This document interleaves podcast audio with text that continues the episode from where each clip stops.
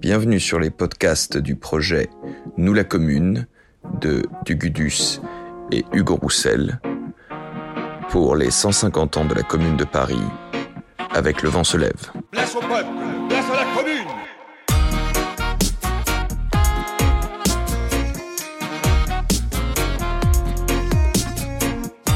Aujourd'hui, nous recevons Olivier Chaibi, enseignant et formateur en histoire-géographie, spécialiste de l'économie sociale et membre de la Société des études proudhoniennes.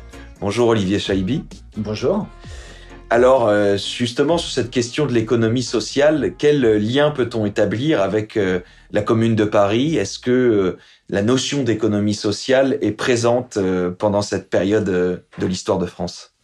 Alors c'est très intéressant parce que la commune, évidemment, en raison de l'intensité du mouvement politique qu'elle représente, fait passer d'une certaine manière au second plan les idées, théories et pratiques de l'économie sociale qui sont des théories et des pratiques qui se développent dans le long terme, puisqu'il s'agit essentiellement de tout ce qui a trait aux associations ouvrières, à la coopération et au mutualisme.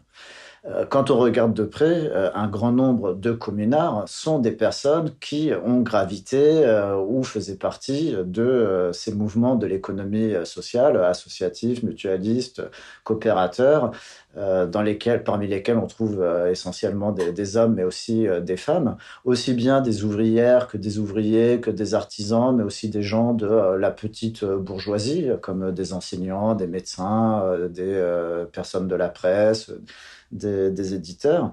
Euh, et effectivement, alors je ne suis pas un spécialiste euh, de l'économie sociale sous la commune, j'ai jamais cherché à approfondir euh, le sujet, mais comme je le disais, en tout cas, les principales protagonistes de la commune et les principales idées qui sont diffusées sous la commune sont en lien et s'inscrivent dans ces mouvements d'économie sociale qui se développent euh, depuis le début du 19e siècle et euh, qui connaîtront une consécration au, 20e siècle.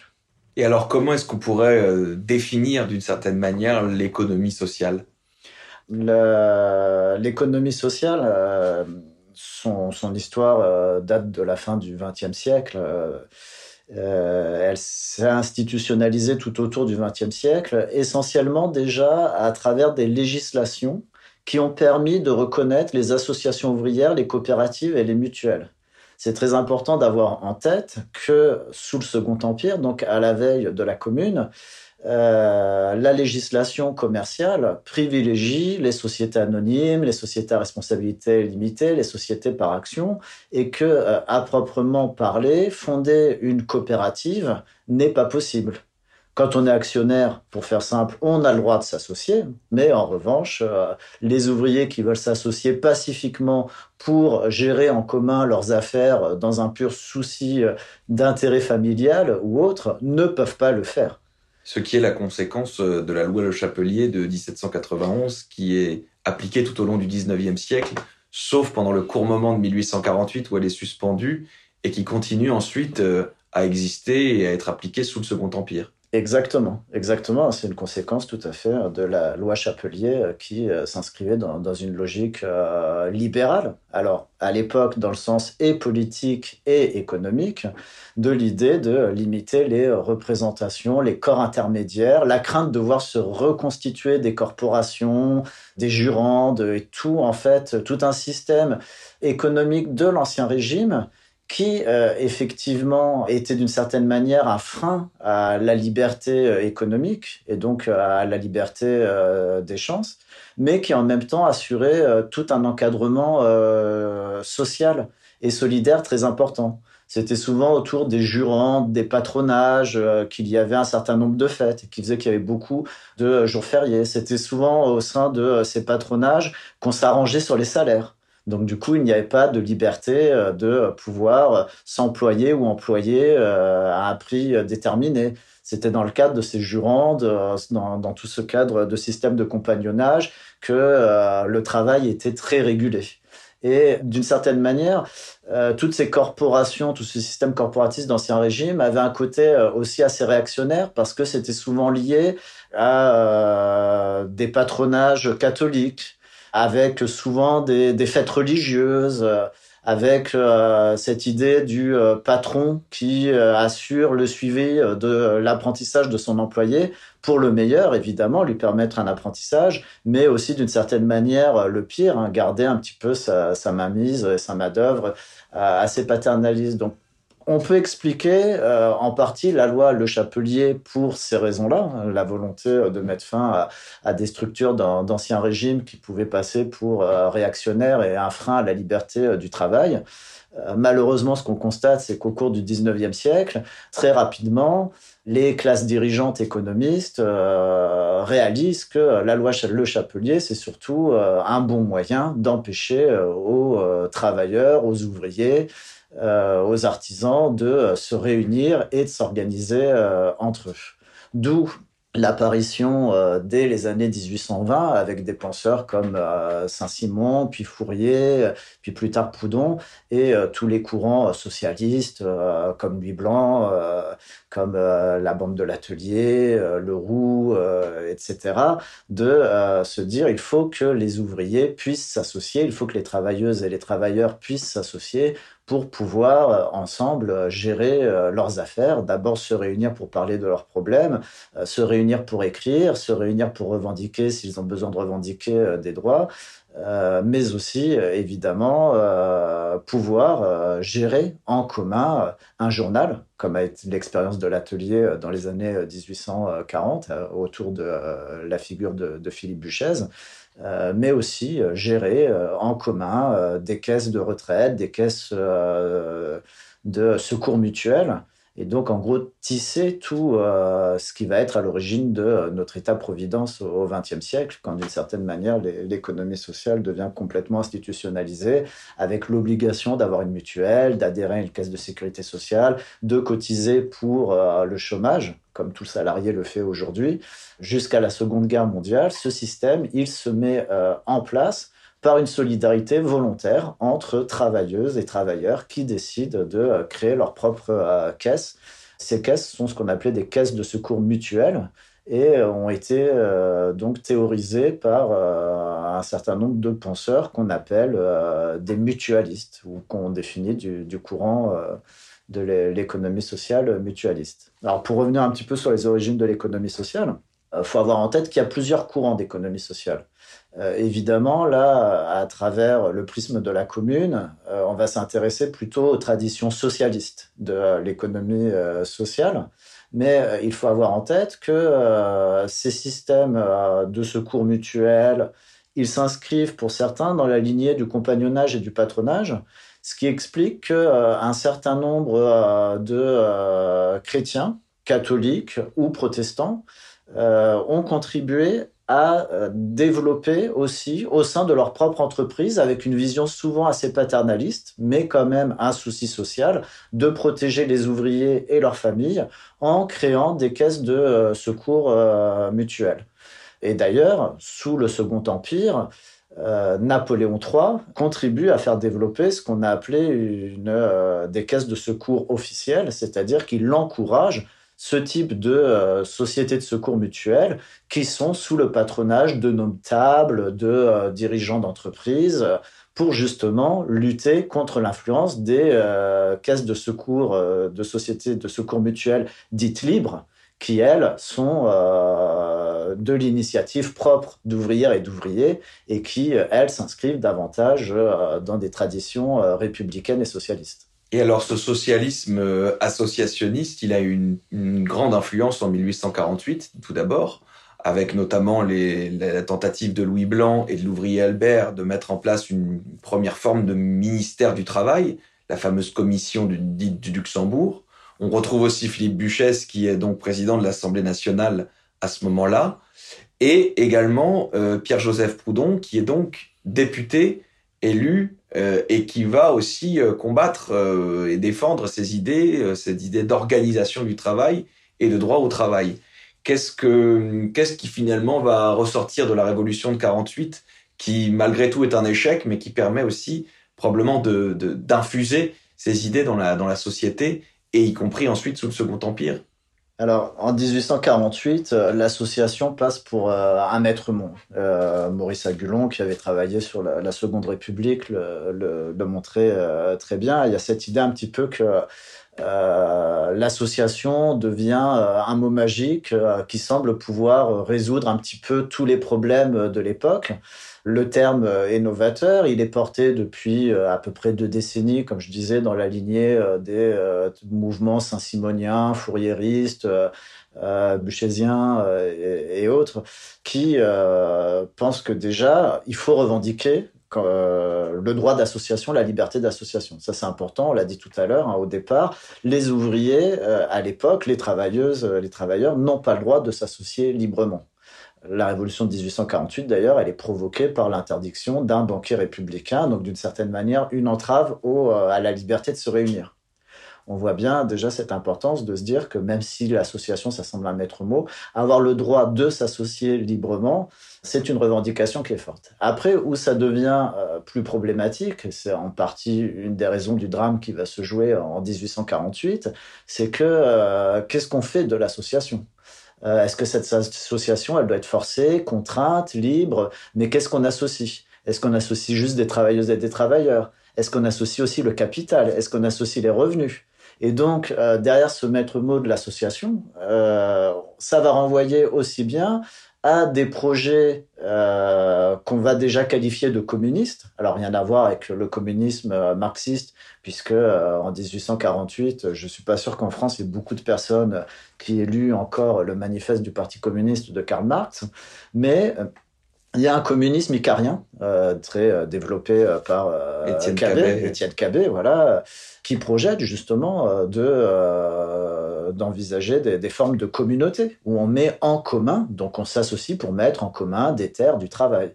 Euh, en 1848, ça fait déjà une quinzaine d'années que euh, les fourriéristes ont euh, testé des modèles de phalanstère, c'est-à-dire des modèles de communauté agro-industrielle où on associe librement le travail, le capital et le talent. C'est très intéressant euh, parce que c'est souvent une dimension aujourd'hui qui, euh, pendant tout le 19e, 20e siècle et même encore aujourd'hui, qui est oubliée hein, quand on euh, réfléchit à tous les débats, toutes les oppositions entre capital, travail. on oublie souvent cette, dimension de talent dont on pourrait discuter, hein, évidemment, mais ce n'est pas anodin, cet élément-là. Pour en revenir donc au contexte de 1848, euh, vous trouvez euh, des communistes comme Cabet, vous trouvez euh, des phalanstériens, à l'époque la grande figure c'est Victor Considérant, vous trouvez des gens comme Buchès dans la tradition de l'atelier, euh, donc pour eux, l'association, c'est une association d'un petit groupe d'ouvriers artisans euh, autour d'un projet économique euh, très marqué par le monde de la presse, puisque l'atelier, c'était le premier journal en fait créé par des ouvriers pour des ouvriers et géré par eux-mêmes. On avait un peu des équivalents avec la presse des canuts, avec des figures comme Marius Chastain sur Lyon, qui avait contribué à faire justement des journaux des canuts pour les canuts dans, dans ce, ce but-là. Vous avez aussi encore des Saint-Simoniens, qui sont d'ailleurs sur quasiment une large partie du spectre politique en 1848, puisqu'il y en a qui vont épouser la cause de la République euh, socialiste, quand d'autres vont se rallier progressivement euh, au futur Napoléon III et comme défendre l'ordre, comme les frères Perret par exemple. Bah, pour faire simple, toutes les grandes figures, ceux qui vont devenir des grandes figures du capitalisme, comme les frères Perret, ceux qui sont à l'origine du crédit immobilier, ceux qui sont à l'origine de la Société Générale, sont d'anciens Saint-Simoniens qui eux mènent une grande carrière industrielle et vont devenir des grands figure euh, du euh, capitalisme impérial. Et puis, euh, vous avez d'autres figures qui, en revanche, vont, elles, défendre la République socialiste et devoir s'exiler par, la suite. Moi, j'avais travaillé surtout sur Jules Le Chevalier, qui, qui, est cette figure-là, mais il, y a plein d'autres Saint-Simoniens. Vous en avez des plus modérés, comme le ministre de l'Éducation, enfin de l'Instruction publique à l'époque, était un, à Saint-Simonien en 1848, et donc il met en place un, programme d'instruction qui, soit le plus général euh, possible euh, à, l'époque, toujours dans ce but d'émanciper les, travailleurs. la devise saint-simonienne, c'était l'idée que la classe la plus nombreuse et la plus pauvre doit être davantage valorisé. C'est aussi une idée, c'est une théorie très centrée sur l'idée de valoriser le travailleur et le travail sur le capital. Ça ne nie pas le rôle du capital, mais ça met en valeur la, figure du, du travailleur. C'est sans doute le point commun à tout ce spectre de socialisme 48 art qui prône, pour en revenir à ce que je disais, l'association mais selon des modalités différentes. Hein. Je n'ai pas évoqué évidemment la modalité de lui blanc, qui est encore une modalité euh, associative, euh, et qui pose d'ailleurs la question, autre sujet de clivage et de débat euh, dessus, c'est la place que doit avoir l'État dedans. Lui blanc, et comme un certain nombre de socialistes qui sont au gouvernement provisoire de la République française, qui mettent en place ce ministère temporaire du travail, cette commission du Luxembourg, espère que l'État va intervenir pour financer les associations très intéressant. Proudhon, qui euh, était encore très peu connu, euh, sorti d'un petit cercle militant euh, et qui, en 1848, commence à, devenir connu parce que justement, il a beaucoup d'idées sur l'association et notamment des idées d'association du capital pour former une banque. Je vais venir tout à l'heure. Son projet de banque du peuple qui va réunir un certain nombre de socialistes à la fin de l'année 1848, au début de l'année 1849. Euh, Proudhon, euh, au départ, quand il est élu à la fin du printemps 1848, il demande à siéger au comité des finances, où il espère pouvoir obtenir une nationalisation de euh, la Banque de France. Et il arrive avec un projet de banque d'échange qu'il espère en fait faire passer euh, par le biais de la nationalisation euh, de euh, la, Banque de France. Alors, comme l'Assemblée est majoritairement conservatrice et libérale, c'est évident que son projet n'a aucune chance d'aboutir et est immédiatement rejeté. Et c'est ce qui expliquera, à la suite de la répression des révoltes ouvrières de juin 1848, au moment de la suppression des ateliers nationaux, qui revenait à faire que des ouvriers étaient employés par des fonds publics. Donc on voit bien à quel point la question de l'intervention de l'État se pose de manière importante, cruciale et euh, radicale et, violente, puisque c'est au moment où on supprime ces ateliers euh, nationaux que des ouvriers se retrouvent donc à nouveau au chômage et euh, se battent en disant du pain ou du plomb, ou vivre en travaillant ou mourir en combattant. Donc on voit bien que euh, tout, ça, derrière ces mots et ces idées, euh, c'est une réalité euh, violente qui se joue au, quotidien et qui va apparaître. Alors pourquoi je parle de ça? C'est parce que Proudhon, lui, très rapidement, va évoluer vers l'anarchisme, c'est-à-dire le refus de voir l'État intervenir dans la question économique et sociale. Il fait partie de ces gens et sans doute ça explique euh, la grande influence qu'il va y avoir sur euh, la, première association internationale des travailleurs dans laquelle on va retrouver beaucoup de gens qui ont été marqués par les écrits de Proudhon. L'expérience de 1848 leur fait dire que euh, finalement ça ne sert à rien d'essayer de récupérer les mécanismes de l'État ou de passer par l'État pour organiser l'économie. Il faut vraiment que ce soit aux ouvriers, aux ouvrières, aux travailleuses, aux travailleurs d'organiser par eux-mêmes l'association, la coopération, le mutualisme, la gestion commune des instruments de travail, leur propre sécurité. Le mettre aux mains de l'État, c'est finalement, euh, si on est démocrate, accepter que ce soit mis aux mains des conservateurs ou des conservatrices, donc des personnes qui refusent de le faire, donc des personnes qui cherchent à l'instrumentaliser. Donc soit des personnes qui refusent de le faire dans une logique purement euh, libérale, où euh, on se dit euh, c'est aux ouvriers euh, de se prendre en charge eux-mêmes. Ils peuvent le faire selon des modèles de caisse d'épargne. L'épargne qui se développe sous la monarchie de Juillet à travers les caisses d'épargne, c'est un projet qui se veut philanthropique. En incitant l'ouvrier à épargner, on espère que pendant ce temps-là, il n'ira pas dépenser sa paye au cabaret, que l'argent qu'il investit par son travail va lui permettre de s'enrichir progressivement, d'assurer l'avenir de, de, ses enfants. Là, on est dans une logique purement libérale. L'État n'intervient pas dans les structures de, de prévoyance. Et puis, euh, pour d'autres, euh, l'État va, va et peut intervenir, mais dans une logique de contrôler la société ouvrière. Donc là, ça serait plutôt la logique bonapartiste, qui donc va s'imposer euh, après l'élection de lui Napoléon Bonaparte, et puis encore plus après le coup d'État et l'Empire. L'idée que l'État peut intervenir dans le domaine du social, mais dans le but justement de pouvoir contrôler, notamment contrôler la population ouvrière jugée dangereuse et séditieuse, Et là, ça explique pourquoi euh, Napoléon III soutient énormément euh, le mutualisme, mais un mutualisme officiel déclaré, en préfecture et sous contrôle, si possible, euh, des notables, des élus locaux, des chefs d'entreprise, contrairement à toute la mutualité libre qui cherche à s'organiser par elle-même et qui se méfie du gouvernement représentatif on en a l'exemple avec la problématique des candidatures ouvrières, tous les débats qu'il y avait euh, dans les années 50 et 60. Faut-il que des ouvriers se présentent aux élections? Peut-on espérer avoir quelque chose à tirer des, élections? Et en gros, c'est pour ça qu'il faut mesurer un petit peu tout, cet anarchisme qui se développe euh, dans les années 1800, euh, après 1848, dans les années 1850, 1860 euh, que ce soit à travers la figure de Pierre-Joseph Proudhon, que ce soit à travers des mots d'ordre comme euh, Ni Dieu ni maître, la fameuse euh, devise de Blanqui. C'est important de les contextualiser à l'époque. Hein. Il y a cette idée que, que, Marx marquera de manière encore plus radicale. Hein. L'État, de toute façon, est bourgeois. C'est un mode de domination, d'oppression nécessairement bourgeoise. Donc, mieux vaut s'en passer.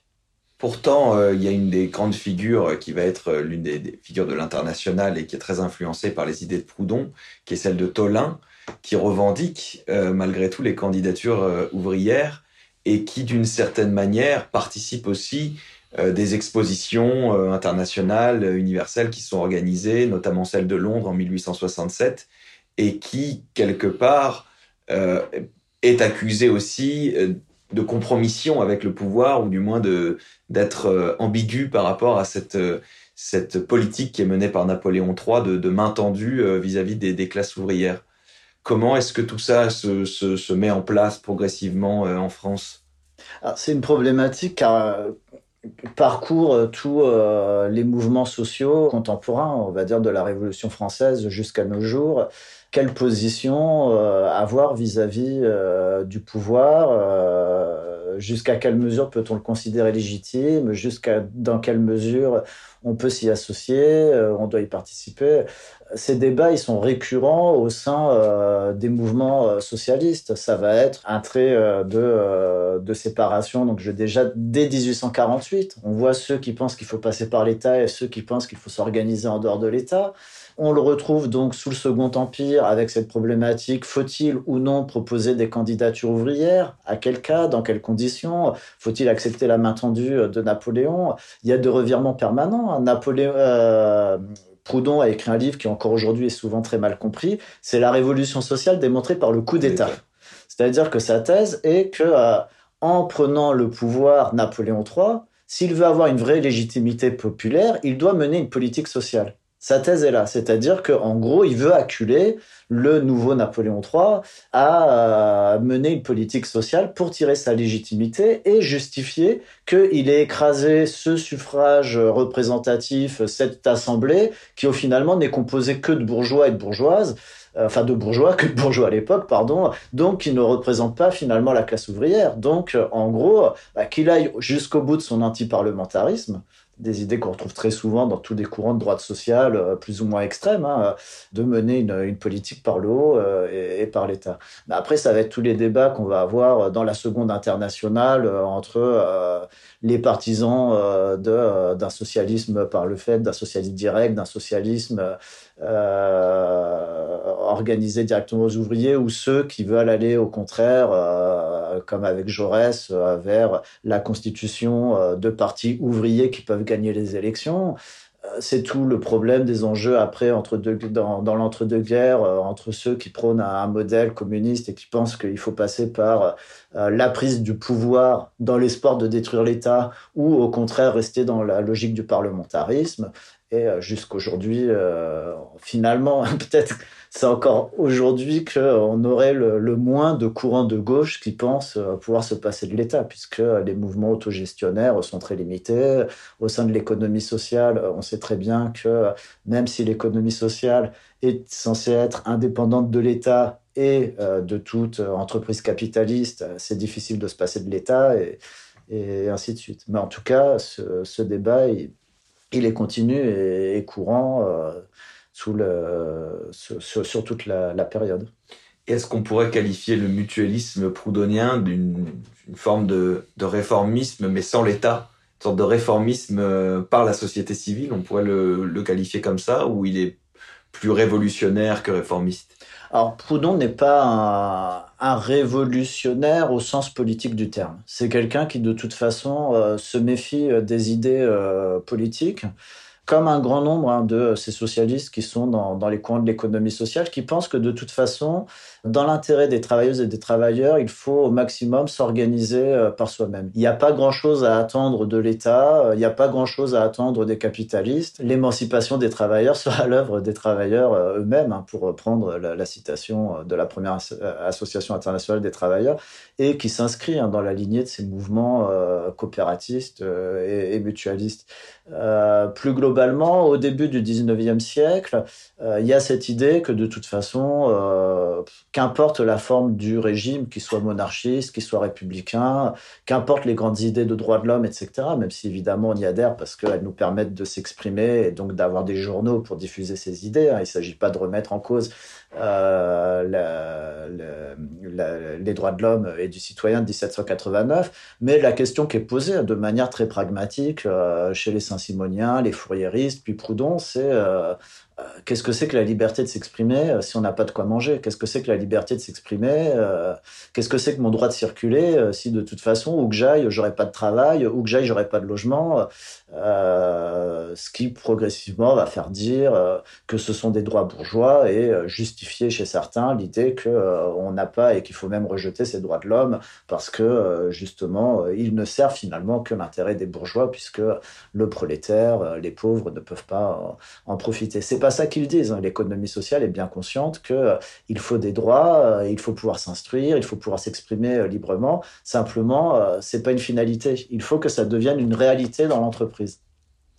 Il faut, comme le, dira plus tard Jaurès, qui n'est pas une figure de l'économie sociale, hein, mais par le suffrage universel, on a fait de serfs des rois puisque eux aussi, par la représentation du peuple, peuvent exercer le pouvoir. Donc, c'est excessif de dire qu'on a fait des serfs des rois, mais l'idée, c'est que le suffrage universel permet euh, à tout citoyen de s'exprimer. Mais comme continue Jaurès euh, dans, un discours à, la Chambre euh, dans les années 1890, au moment où on a fait du serf des rois, les travailleurs sont encore en situation de servage dans l'entreprise. Donc l'objectif, il est clairement là de euh, tous ces courants euh, socialistes euh, plus ou moins proches de, de, l'économie sociale, c'est de permettre aux travailleurs de s'émanciper et d'être indépendants. Et il y a très clairement l'idée dans les mouvements d'économie sociale que c'est ni par l'État ni par le mécénat des capitalistes qu'on y arrivera, c'est par l'organisation des travailleurs par euh, eux-mêmes, euh, qui, euh, avec certes leur maigre salaire, certes leurs maigres capitaux cumulés, vont réussir à, mettre en œuvre des associations, des caisses de secours mutuels, des caisses d'épargne et une première ébauche d'ailleurs de banques et de systèmes de crédit gérés par les travailleurs eux-mêmes. C'est la fameuse banque du peuple. Alors comment est-ce qu'elle comment est-ce qu'elle fonctionne? Quel est le quel est le modèle de cette banque du peuple?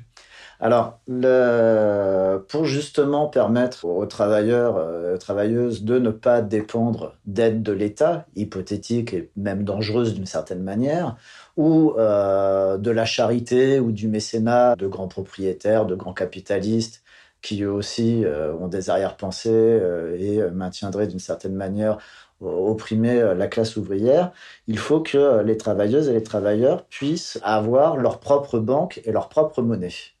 Donc, qu'est-ce qui euh, est proposé euh, par Pierre-Joseph Proudhon à la fin de l'année 1848 et autour de laquelle se réunissent euh, tout un tas de socialistes issus des différents courants, puisqu'on a des fourriéristes autour de lui, on va trouver des cabettistes, euh, on va trouver d'anciens simoniens, on va trouver des proches de Louis Blanc qui étaient à la commission du Luxembourg, des représentants du monde associatif. Ce qui les séduit dans cette Banque du Peuple, c'est euh, ne pouvant pas compter sur euh, l'État pour subventionner euh, les associations ouvrières et donc dynamiser le travail, parce que le but c'est pas demander de la subvention pour demander de la subvention. Le but c'est de faire face à un chômage récurrent, saisonnier, parfois endémique, qui fait que des ouvrières et des ouvriers certains jours n'ont pas de revenus et donc n'ont rien à manger. Donc il s'agit de, sécuriser sur le long terme donc la Banque du Peuple, dans le projet euh, proudhonien, c'est euh, non pas d'être rémunéré une fois qu'on a fait un travail, mais c'est de pouvoir bénéficier d'un crédit. Il faut se remettre dans le contexte du 19e siècle où euh, les taux de crédit sont usuraires. On a en moyenne, de manière informelle, hein, des taux de crédit qui vont de 18 à 33% sur, on a des usuriers, hein, une figure populaire du 19e siècle, qui n'hésitent pas à faire des prêts à court terme. On a même une institutionnalisation hein, de euh, ces systèmes de crédit de la misère à travers le monde piété qui existe euh, depuis euh, l'époque moderne, où on voit des gens qui le matin vont déposer leur lit au monde piété pour récupérer de l'argent. Donc ils laissent leur lit en gage, ils récupèrent de l'argent pour pouvoir acheter des pommes de terre, des fruits ou des légumes, les revendre dans la journée et espérer à la fin de la journée avoir de quoi récupérer le gage sur son lit payer l'intérêt du gage, très limité en général au monde piété, mais quand c'est un usurier, c'est autre chose, et euh, avoir euh, réalisé un petit bénéfice qui permet au moins d'avoir de quoi se loger, euh, manger et payer, payer son logement. Donc on voit à quel point la question du crédit est cruciale et, fondamentale. Vous, vous, sortez d'apprentissage, vous voulez vendre quelque chose, vous voulez acheter des outils, ouvrir votre atelier, il vous faut accéder au crédit. Et euh, dans des milieux très pauvres, il n'y a pas de quoi le faire. Donc il faut aller euh, s'endetter auprès des usuriers. L'idée de la Banque du Peuple, c'est que euh, tous les travailleuses et travailleurs mettent en commun leur argent dans une banque pour permettre essentiellement aux autres travailleuses et travailleurs de s'endetter déjà non plus auprès d'un usurier, mais auprès d'un de euh, d'autres euh, travailleuses, travailleurs qui ne réclament pas un fort euh, taux d'intérêt, puisque à la Banque du Peuple, le taux d'intérêt était de 2% pour rémunérer les services de la banque. Aujourd'hui, 2% d'intérêt, ça semble pas quelque chose de faramineux, mais je rappelle qu'on a une époque où les usuriers vont pratiquer jusqu'à du 33% d'intérêt sur les prêts. Il faut avoir ça en tête, c'est quasiment du crédit gratuit. Hein. L'idée, c'était que le crédit était gratuit, puisque de toute façon, dans la logique proudhonienne, s'enrichir par son capital, c'était totalement immoral. Seul, d'une certaine manière, le travail justifie d'avoir un revenu ou un salaire. Le capital, par nature, est stérile, il est improductif. Donc, euh, c'est le fameux la propriété, c'est le vol. Qu'est-ce que ça veut dire la propriété, c'est le vol? C'est que tirer profit de sa propriété, tirer profit d'un revenu de sa propriété, euh, c'est considéré comme un vol puisque euh, le propriétaire n'a rien produit par son travail. Alors déjà, aller vers le crédit gratuit, un crédit mutuel assuré par euh, l'argent des, travailleurs. Et ce qui est intéressant, c'est que comme la liquidité, elle n'est pas là, en 1848, on cumule une crise politique de long terme. Ça fait une quinzaine d'années que les salaires baissent. C'est quasiment la seule période de l'histoire en France où les salaires ont diminué. Euh, on est dans une crise politique, donc dans une crise politique, euh, les capitaux se font encore plus rares. En général, on ne va pas prêter de l'argent quand on ne sait pas si à la fin du mois, il va pas y avoir un coup d'État, une meute, une révolution ou quoi que ce soit. Euh, la deuxième idée géniale, c'est de créer une autre monnaie. Et donc, la Banque du Peuple crée euh, ses euh, propres bons de circulation. elle, crée elle a sa propre planche à billets. Alors là encore, c'est une idée à la fois révolutionnaire par rapport au système bancaire tel qu'on le conçoit aujourd'hui, mais à réinscrire dans le contexte de l'époque. À l'époque, la valeur monétaire est gagée sur l'or. Donc, ça veut dire que très concrètement, s'il y a plus de besoins de circulation dans la société, mais que les réserves en or sont limitées, on se retrouve dans l'impossibilité de pouvoir euh, offrir euh, des hausses de revenus, euh, d'offrir des hausses de de, de pourboire, de salaire ou autre, parce que de toute façon, la quantité de numéraire qui circule est limitée. Et c'est en partie ce qui explique cette baisse des salaires, cette déflation salariale de la France dans les années 1830 et 1840. Donc il y a clairement l'idée qu'il faut créer une nouvelle monnaie qui ne soit pas dépendante des cours de l'or, mais qui puisse correspondre à la réalité entre le besoin et de l'offre. Si j'ai besoin de travailler parce que mon travail correspond à un besoin qui correspondra à une demande et ainsi de suite, je ne dois pas en être privé parce que les liquidités sont limitées. En gros, l'or est limité. Donc l'idée, ça va être de créer une monnaie, un billet euh, de euh, circulation qui, lui, n'est pas gagé sur l'or, mais est gagé sur la valeur de travail. Donc très concrètement, je vais à la Banque du Peuple, j'ai besoin d'un crédit parce que euh, je veux euh, ouvrir mon échoppe, je veux acheter des outils parce que je suis maçon, euh, des ciseaux parce que je suis coiffeur, du fil et du drap parce que je suis drapier, couturier, etc. Je vais pouvoir aller souscrire un crédit à la Banque du Peuple. La Banque du Peuple va me remettre des billets, des bons de circulation propres à cette Banque du Peuple. Ces billets, ils n'auront valeur que entre membres de la Banque du Peuple. Donc, on va faciliter une circulation euh, en interne. Je vais pouvoir moi, euh, qui veux du drap parce que je suis couturier, aller chez un drapier, marchand drapier de la Banque du Peuple, je vais le payer avec ses bons de circulation. Lui, avec ses bons de circulation, il va aller acheter à boire ou à manger chez un euh, restaurateur ou un caviste euh, qui est aussi à la Banque du Peuple. Et donc, on crée toute une, économie, en fait, qui est dynamisée par ces bons de circulation entre personnes qui ne demandent rien à l'État, qui ne demandent rien aux capitalistes, mais qui, entre eux, se sont créés un bon de circulation qui va dynamiser l'économie. Une fois que donc je reprends l'exemple, euh, je me suis endetté auprès euh, de la Banque du Peuple, j'ai obtenu donc un certain nombre de bons de circulation correspondant à euh, mon crédit. Ce crédit, il n'est qu'à hauteur de 2%.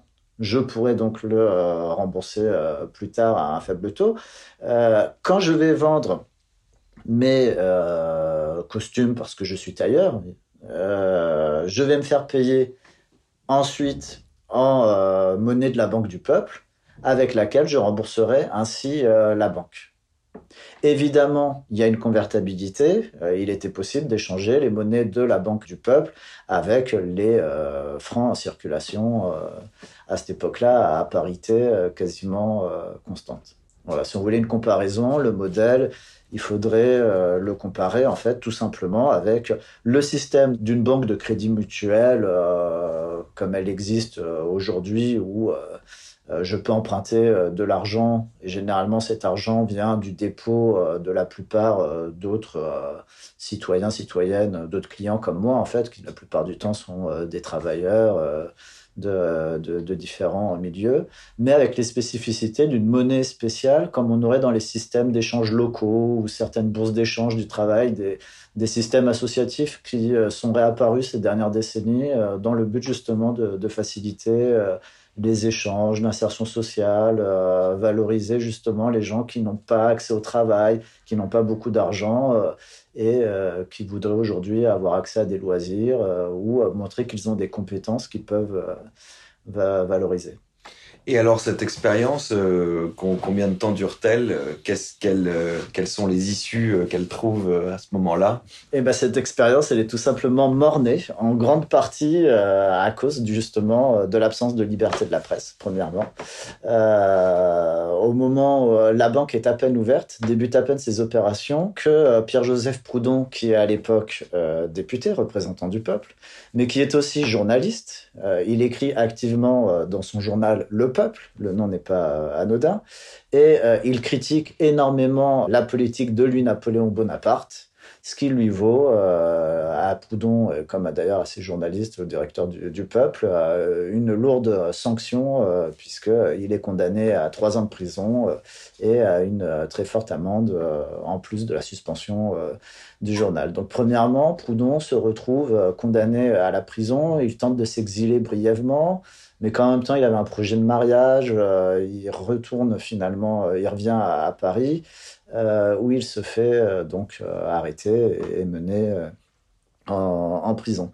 Deuxième élément très important, donc à ce moment-là, là on en revient sur la législation commerciale dont je parlais, les sociétés de forme coopérative ou mutuelle ne pouvaient pas exister on ne pouvait faire que des sociétés anonymes ou à responsabilité limitée ou euh, des sociétés euh, en nom sous forme de SCI, en fait, de compagnie. Donc la Banque du Peuple, en réalité, c'était la société Pierre-Joseph Proudhon et compagnie. Non pas que Proudhon avait envie d'être à la tête de sa banque, mais c'est qu'il n'avait pas le choix. Donc, à partir du moment où il a arrêté, où il peut plus gérer la banque, il met fin à ses activités. Par ailleurs, il en profite aussi, ça c'est intéressant à avoir en tête, c'est que de toute façon, il reconnaît qu'il y avait trop de tendances, divergences euh, assez vues euh, au sein de la banque. Et effectivement, euh, cette banque du peuple, elle a uni pendant un court moment des fourriéristes, des icariens, des phalanstériens, des proudhoniens, etc. C'est évident que c'était assez explosif. Alors néanmoins, à peine Proudhon liquide la banque que le, groupe qui portait le, le projet, qui sont des personnes qui sont peu connues en réalité. Ça, c'est important qu'on a toute une série de, figures ouvrières, euh, le Chevalier, Dubuc, Chartier, euh, Auguste Levoix, euh, etc. Donc des personnes qui ne sont pas passées à la postérité. Hein, qui, c'est eux qui, qui, se mouillent clairement les mains pour faire fonctionner ce système. Ils mettent en place une mutualité des travailleurs pour succéder à la Banque du Peuple. C'est-à-dire qu'on maintient ce principe d'une banque, mais en plus, on rajoute une mutualité des travailleurs avec un syndicat de la production, un syndicat de la consommation. Avec donc l'idée, euh, très concrètement, de euh, s'approvisionner en commun, de euh, pouvoir placer les, travailleuses et les travailleurs, les informer justement sur là où il y a des emplois, pouvoir d'une certaine manière réguler donc le, travail et, le salaire, et cheminer donc un système de mutualité, donc où l'argent peut être mis en commun pour s'assurer face à la maladie, à la vieillesse, euh, au chômage, euh, et un projet donc de coopérative l'idée de mettre tout cela en place. Et ce projet donc est en cours d'ébauche au mois d'avril, mai 1848, quand le 13 mai 1848, les républicains et les socialistes appellent à manifester en faveur de la République romaine pour refuser que euh, la France intervienne réprimer euh, la jeune République romaine. Et cette manifestation est très sévèrement réprimée, puisque euh, un grand nombre d'organes, partis, associations proches du mouvement socialiste sont mis à sac, un grand nombre de leaders sont arrêtés, et la plupart des gens qui étaient dans la mutualité des travailleurs se retrouvent donc arrêtés et au mieux arrivent à s'exiler, euh, au pire sont euh, arrêtés euh, en prison. Donc on voit bien que les aléas politiques ont des conséquences directes sur ce, mouvement, sur ces mouvements d'économie sociale qui cherchent à mettre en place et qui arrivent à mettre en place des outils pratiques concrets malgré leurs divergences. On ne peut pas les nier, les divergences sont importantes. Euh, euh, Proudhon, euh, Louis Blanc de l'Écluse, à plusieurs reprises en viennent à se menacer. Ça, des fois, ils vont même jusqu'au duel. Heureusement que des ouvriers interviennent pour les empêcher de se battre parce que ça serait très mauvais pour la classe ouvrière. Et, c'est même eux qui leur rappellent que c'est des traditions d'une autre époque. Hein. Mais euh, en dépit de ces divergences et ces querelles de personnalité, on voit bien qu'on a un mouvement ouvrier qui est capable de se gérer par lui-même, mais qui euh, bute sur une législation commerciale qui lui est défavorable, impossibilité ou difficulté à mettre en place ses propres journaux avec le cautionnement. Il faut payer pour imprimer impossibilité de mettre en place des sociétés coopératives, puisqu'il faut forcément, euh, quand on n'est pas dans le cadre d'une société par action, avoir euh, un responsable ou euh, un non commanditaire ou quelque chose qui font que la société, il y a une personne qui juridiquement va être responsable, donc prendre tous les risques. C'est pas anodin. Je veux dire, vous gérez une coopérative, une mutuelle, si les risques qui sont partagés, vous perdez que ce que vous avez engagé. Mais si on a des, des dizaines de personnes qui mettent des dizaines de francs, ça représente des centaines euh, de francs, voire des milliers euh, qui vont être engagés. Donc si vous avez la responsabilité de cela, c'est vous qui allez être chargé, particulièrement en cas de faillite, de devoir tout rembourser. c'est ce qui s'est passé pour... Euh, dans le cadre de la Société du Crédit au Travail dans les années 1860, mis en place par Béluse, qui est lui un ancien Icarien, c'était le gendre de Cabet. Il avait donc été très actif dans, le milieu de, de, Cabet. Et il met en place euh, en 1863 une euh, société du crédit au travail qui fonctionne à la fois comme une caisse d'épargne, donc c'est-à-dire que les gens qui ont un peu d'argent peuvent mettre de l'argent euh, dans, cette caisse. Cette épargne va servir à faire des crédits à des associations ouvrières. L'idée, c'est de privilégier en priorité les associations ouvrières, un à taux très, très réduit, la banque est gérée en partie avec des représentants dans la limite de ce que la législation le permet. Et cette société du crédit au travail, c'est intéressant parce qu'en gros, on y retrouve tous les opposants au Second Empire. Ça va de monarchistes libéraux philanthropes jusqu'à euh, des figures euh, radicales. On a Bakounine, euh, on trouve beaucoup de proches de l'Association internationale des travailleurs. Les frères reclus aussi. On trouve les frères reclus dedans, effectivement. donc on a toute une série de, de, personnes qui, qui que là-bas. On retrouve Gustave Chaudet. Donc, selon Benoît Malon, Chaudet fut l'homme qui contribua le plus au rapprochement entre coopératistes républicains et mutualistes proudhoniens. Il n'est donc pas surprenant de le voir soutenir en 1863 l'expérience du crédit au travail de Jean-Pierre Belluse. Donc Jean-Pierre Belluse, hein, pour revenir à ce que, ce que je disais, pendant euh, cinq ans, il met en place une euh, banque qui euh, va être capable de gérer des millions de francs qui va être capable d'assurer euh, des euh, centaines euh, de, crédits par an, recevoir l'épargne à la fin d'un millier de sociétés coopérateurs. Néanmoins, cette société fera faillite suite effectivement à des erreurs de gestion, le fait qu'il ait prêté trop d'argent à certaines sociétés coopératives. Et à la suite de la liquidation de la Société du Crédit au Travail, il se retrouve condamné à la prison pour la raison en partie qu'il euh, se retrouvait responsable d'une société coopérative, alors que dans une coopérative, normalement, tout le monde, euh, tous les coopérateurs sont, responsables et auraient pu euh, partager les, pertes et les responsabilités pénales, ce qui n'était pas le cas, ce qui n'était pas possible à l'époque. Donc on voit bien comment, de toute façon, la, législation était défavorable à tous ces mouvements d'économie sociale qui, euh, pour la plupart, en fin de compte, euh, ne demandaient rien à l'État, ne demandaient rien euh, aux dirigeants capitalistes, donc menaient une politique à proprement parler libérale au sens politique et économique du terme, ce qui interroge d'ailleurs la notion de qu'est-ce que c'est que le libéralisme prôné par les économistes. Effectivement, et ensuite, euh, ce courant mutualiste se retrouve euh, progressivement dépassé euh, sur sa gauche au sein de l'international et, de ce courant qu'on appelle le collectivisme, alors qui autoritaire, qui non autoritaire, mais qui va plus loin et qui revendique la collectivisation des moyens de production et particulièrement du sol. Alors, quelle influence va avoir ce collectivisme par rapport au mutualisme dans, dans les années 60 euh, au sein de l'international et comment est-ce que ce petit monde va cohabiter. Finalement, on parlait de, de Chaudet qui reste finalement euh, assez, euh, assez calme, assez relativement, relativement modéré, et d'autres figures, peut-être comme Thèse ou Varlin, qui, eux, iront un peu plus loin dans les revendications.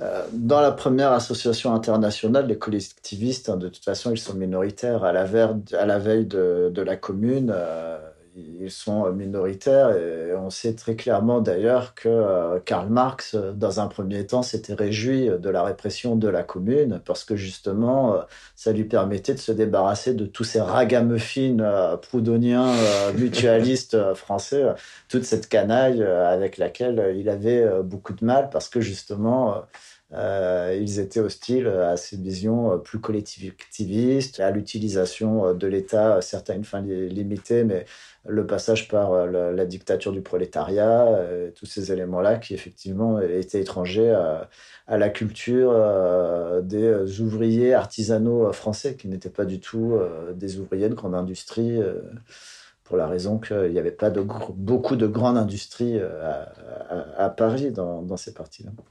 Mais pour en revenir euh, à, la commune, euh, je trouve ça assez intéressant que euh, Eugène Potier, donc qu'on retient surtout par l'internationale ouvrière, avait publié un recueil de, de chansons en 1884 qu'il intitulait Poésie d'économie sociale et chants socialistes révolutionnaires. Donc on voit bien euh, que euh, on n'est pas du tout euh, comme à la fin du, du 19e siècle et au début du 20e siècle où l'économie sociale va être essentiellement portée par plutôt les républicains, socialistes démocrates, avec des figures comme Charles Gide, puis après les, les radicaux socialistes au pouvoir, comme Léon Bourgeois avec le solidarisme ou, autre. à la fin du 19e siècle, l'économie sociale est revendiquée par des socialistes révolutionnaires. Et ce qui est intéressant dans l'international, c'est de voir le nombre de phrases qui ne font pas spécialement référence euh, au communisme, à la collectivisation euh, des moyens euh, de production, à la volonté d'aller vers une dictature du prolétariat ou quoi que ce soit. On retrouve au contraire plutôt des, idées assez anarchistes et qui s'inscrivent, du moins non pas dans un anarchisme tel qu'il va se euh, radicaliser avec le, syndicalisme révolutionnaire à, la fin du, du 19e siècle, mais euh, l'anarchisme d'une forme d'économie sociale qui euh, se revendique indépendante de l'État et du capital. Je pense à cette phrase pour que le voleur rende gorge il fait allusion au voleur. Je peux pas m'empêcher de voir hein, euh, cette idée que la propriété est le vol, la dénonciation du propriétaire comme voleur, non pas par plaisir d'étiqueter tout propriétaire à, un voleur. Euh, les gens savent faire de la subtilité. Dans la banque du peuple, dans la société du crédit au travail, il y a aussi des propriétaires.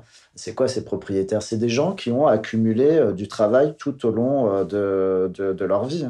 Comme le disait Bellé, Bellé qui donc du coup a écrit un livre La vérité sur la commune, qu'il qualifia de testament politique, et qui se prononce pour un socialisme libéral contre le socialisme communautaire.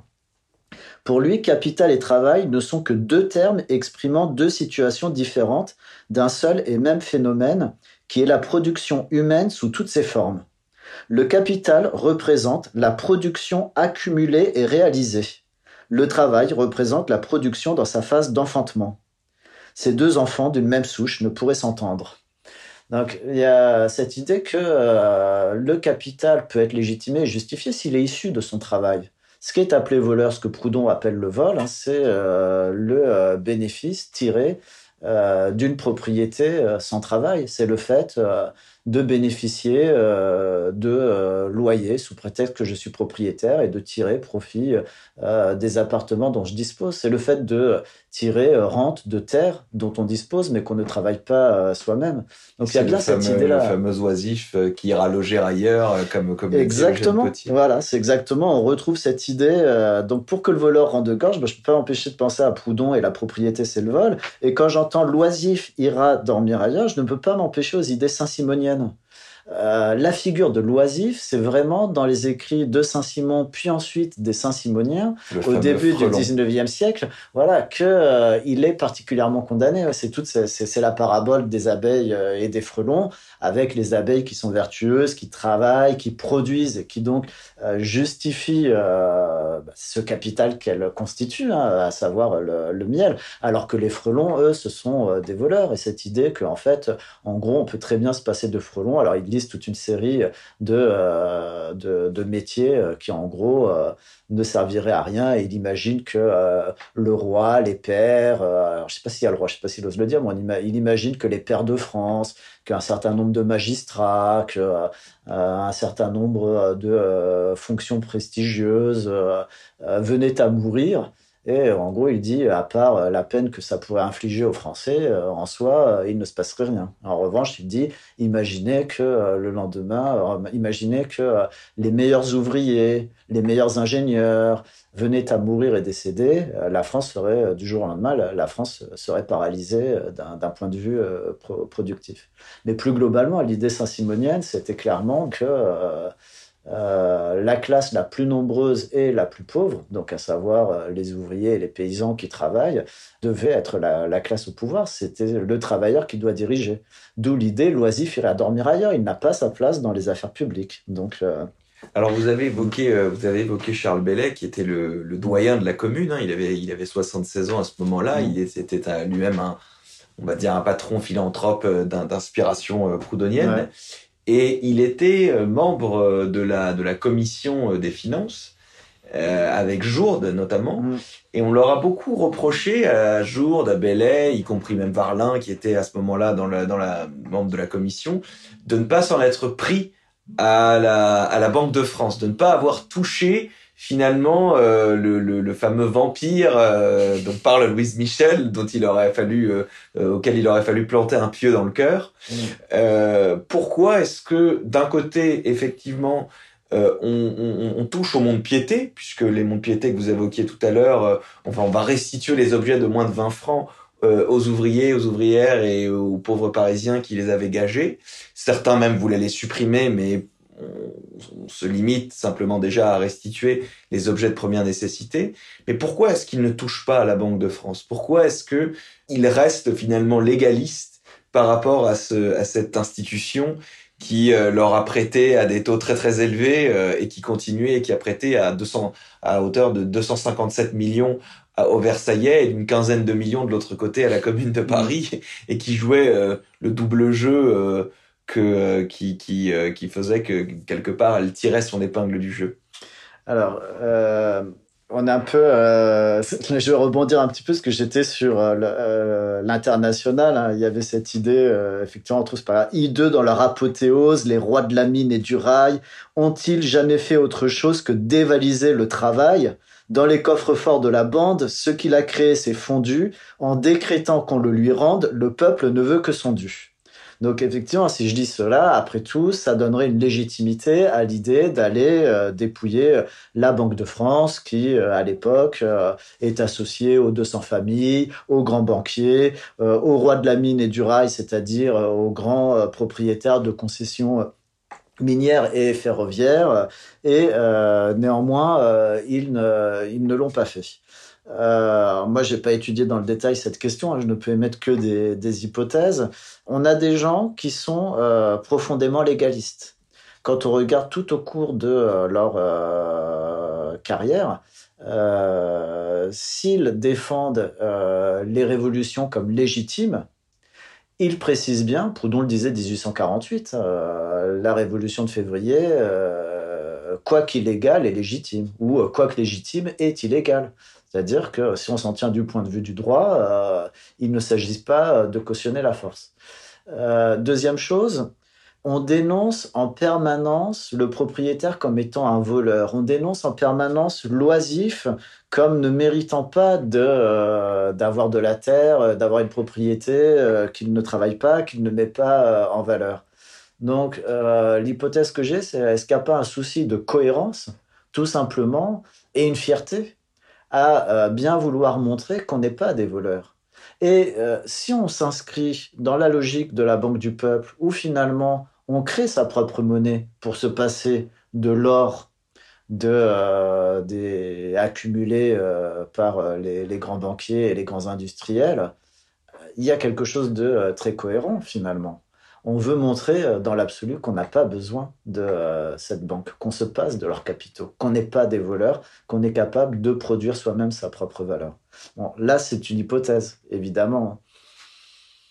Et alors, du coup, à votre avis, quelles sont les influences que les idées proudhoniennes ont sur la Commune de Paris, euh, du moins dans le, dans le discours qu'on va retrouver chez certains communards, peut-être comme Bellet ou, d'autres comme Courbet, comme Vallès et tous ceux qui euh, sont passés par cette école-là. On sait qu'il y a aussi euh, Denis qui, qui, contribue à écrire le, le, fameux programme de la commune. Mm. Donc que ces idées sont présentes, mais comment est-ce qu'elles s'expriment?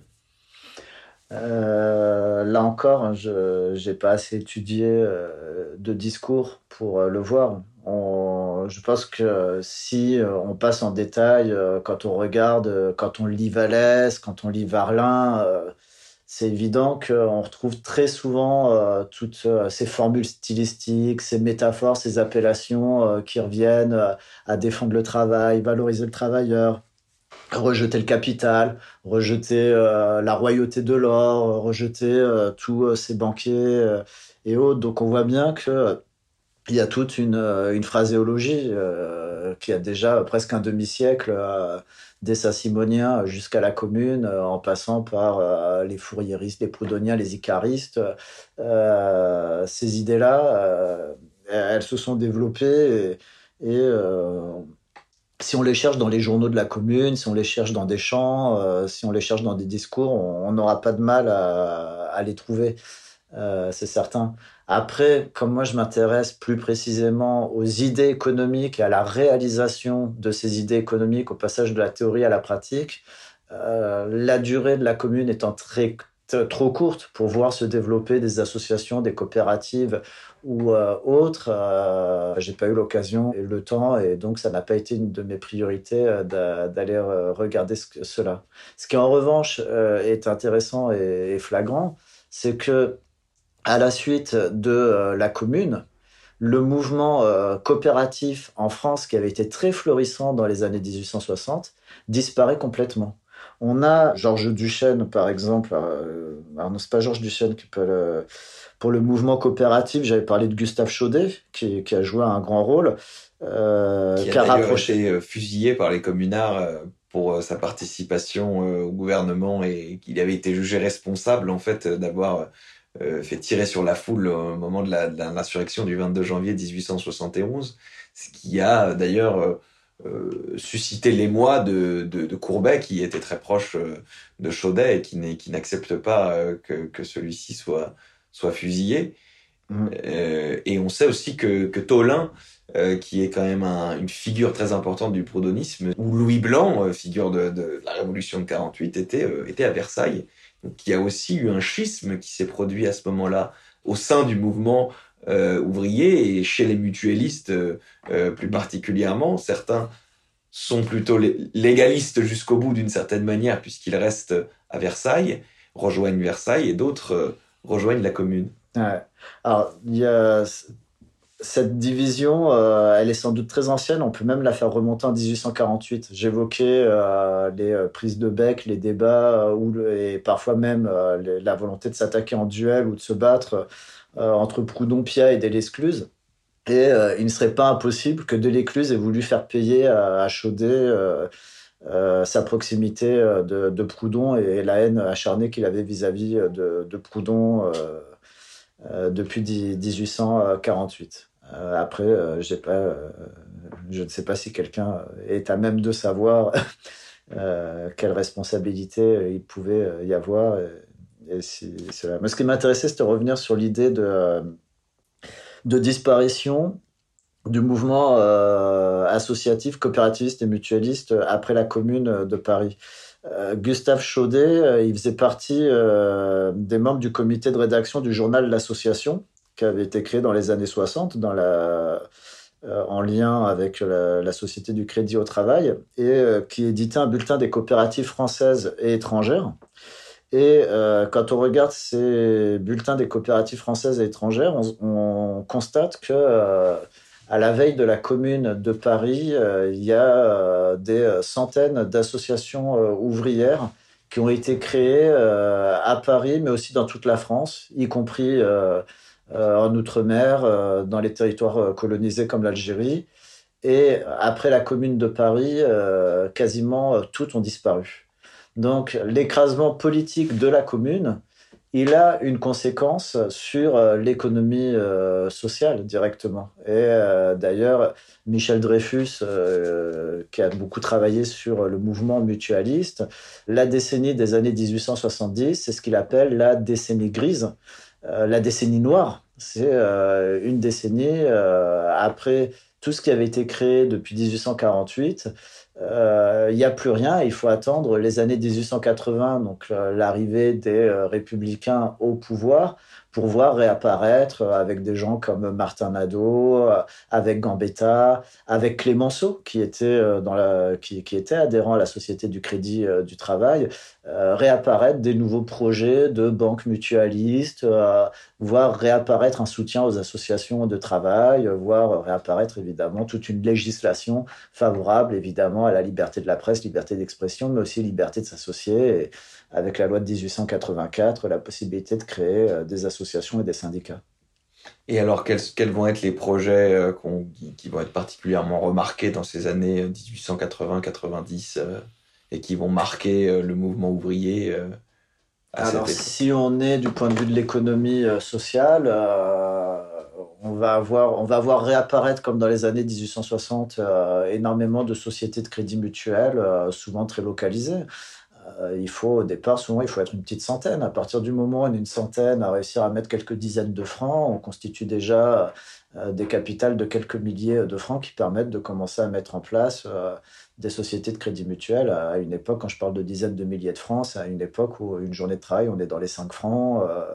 Euh, euh, avec un franc, on peut acheter du matériel, des choses comme ça. Donc, il faut, faut, faut, se dire qu'on est sur ces idées-là. Et puis, elles se structurent. Elles vont créer la, banque opérative des associations d'ouvriers euh, de production. Elle est créée, je crois, en 1895. C'est l'ancêtre du crédit coopératif aujourd'hui. c'est l'époque aussi où se développe le, euh, les caisses de crédit agricole, les caisses de crédit mutuel. Alors là, on est euh, dans des influences plus euh, de banques de tradition protestante, libérale, créées souvent sous l'influence de notables, mais qui permettent de rendre accessible l'épargne et le crédit à la plupart des, travailleuses et travailleurs. Et puis, tout ce mouvement va se fédérer autour de euh, de tout ce que euh, le musée social, l'économie sociale, des expositions universelles, euh, autour des universitaires comme Charles Gide, puis le solidarisme de, de, Léon Bourgeois. Et en même temps, en parallèle, on a, à côté de toutes ces organisations euh, républicaines soutenues par les radicaux socialistes. On a aussi euh, un mouvement coopératif socialiste. On a tout un mouvement de, coopératifs socialistes qui s'inscrit dans la tradition des, qui peut être en lien avec les bourses du travail, comme la Bellevilloise à Paris, euh, comme la, Fraternelle à, Saint-Claude. Et ce qui est intéressant, c'est que très souvent, dans le cadre de structures nationales, dans le cadre de fédérations, elles, elles fusionnent ou elles s'associent. C'est-à-dire que même s'il va y avoir des divergences selon, sur le plan local, en fonction de la place que va avoir le socialisme, une figure plutôt radicale socialiste, le fait qu'on soit plus ou moins démocrate, euh, plus ou moins tolérant vis-à-vis de la religion. Tout ça, c'est des divergences euh, qui vont expliquer un petit peu les spécificités locales, mais qui font que euh, on est capable de faire front ensemble. Après, la donne va changer dans l'entre-deux-guerres où la division, elle va se faire entre celles qui vont être d'obédience plutôt socialiste, démocrate, et celles qui est proche de la SFIO, et celles qui vont plutôt basculer côté communiste, avec toutes les ambiguïtés euh, des communistes vis-à-vis de la, coopérative, puisque euh, on sait euh, qu'en 1917, il y a cette idée de faire la promotion des coopératives, des associations de paysans, d'ouvrières, etc., de développer des colcauses et des sauve-causes. Et puis, en même temps, on sait très bien ce qui se passe dans la réalité, le, le contrôle par le Parti communiste, les discours qui dénigre la coopération en disant qu'en gros, une coopérative de consommation, c'est de la petite épicerie, ça distille les valeurs bourgeoises, ça fait que l'ouvrier, l'ouvrière se préoccupe de son bien-être, de son quotidien, de sa famille, au lieu de se préoccuper d'intérêts plus nobles euh, dans le cadre de la grande révolution, et ainsi de suite. Et alors aujourd'hui, qu'est-ce qui reste de cette, euh, de cette histoire, de ce, de ce mouvement de l'économie sociale et du mutualisme euh, d'influence proudhonienne? Mmh. Euh, j'ai envie de dire euh, tout est rien ou beaucoup et pas grand chose. Euh, je vais préciser, ça, ça veut rien dire ce que, ce que je suis en train de faire. on voit bien qu'aujourd'hui, dans tout contexte de crise, ce qui nous permet d'avoir un minimum de résilience, ce qui nous permet d'avoir un minimum de sécurité, c'est tout ce qui relève de la sécurité sociale, de l'assurance chômage. Euh, de l'assurance maladie, euh, de l'assurance vieillesse. Euh, après la Deuxième Guerre mondiale, des choix ont été faits en France d'en faire un système imposé. Euh, l'imposition de la mutualité, ça a commencé dès les années 1930, et puis ça s'est généralisé avec la, constitution de la sécurité sociale. Euh, alors c'est contradictoire avec euh, l'état d'esprit euh, de l'économie sociale qui voulait que ce soit libre, volontaire et indépendant de l'État. il n'empêche que c'est important de rappeler que ces caisses de sécurité sociale ou d'assurance chômage, elles sont paritaires. Elles sont gérées par les travailleurs, patrons ou salariés, et elles s'inscrivent dans cette histoire de, de l'économie sociale. Elles sont évidemment perfectibles, elles sont évidemment améliorables. le fait qu'elles soient co-gérées euh, fait qu'on retombe dans un euh, cliché, euh, enfin dans un cliché, dans une réalité d'opposition entre le capital et le travail. donc c'est évidemment améliorable, il y a des choses à faire, mais enfin qui aujourd'hui pourrait dire je me passe très bien de la sécurité sociale, je me passe très bien de la sécurité, de l'assurance chômage ou de l'assurance maladie? Il faut être très riche pour pouvoir dire ça. Bien, merci beaucoup Olivier Chaibi pour euh, toutes ces, euh, ces, idées et ces éclaircissements autour de la question de l'économie sociale.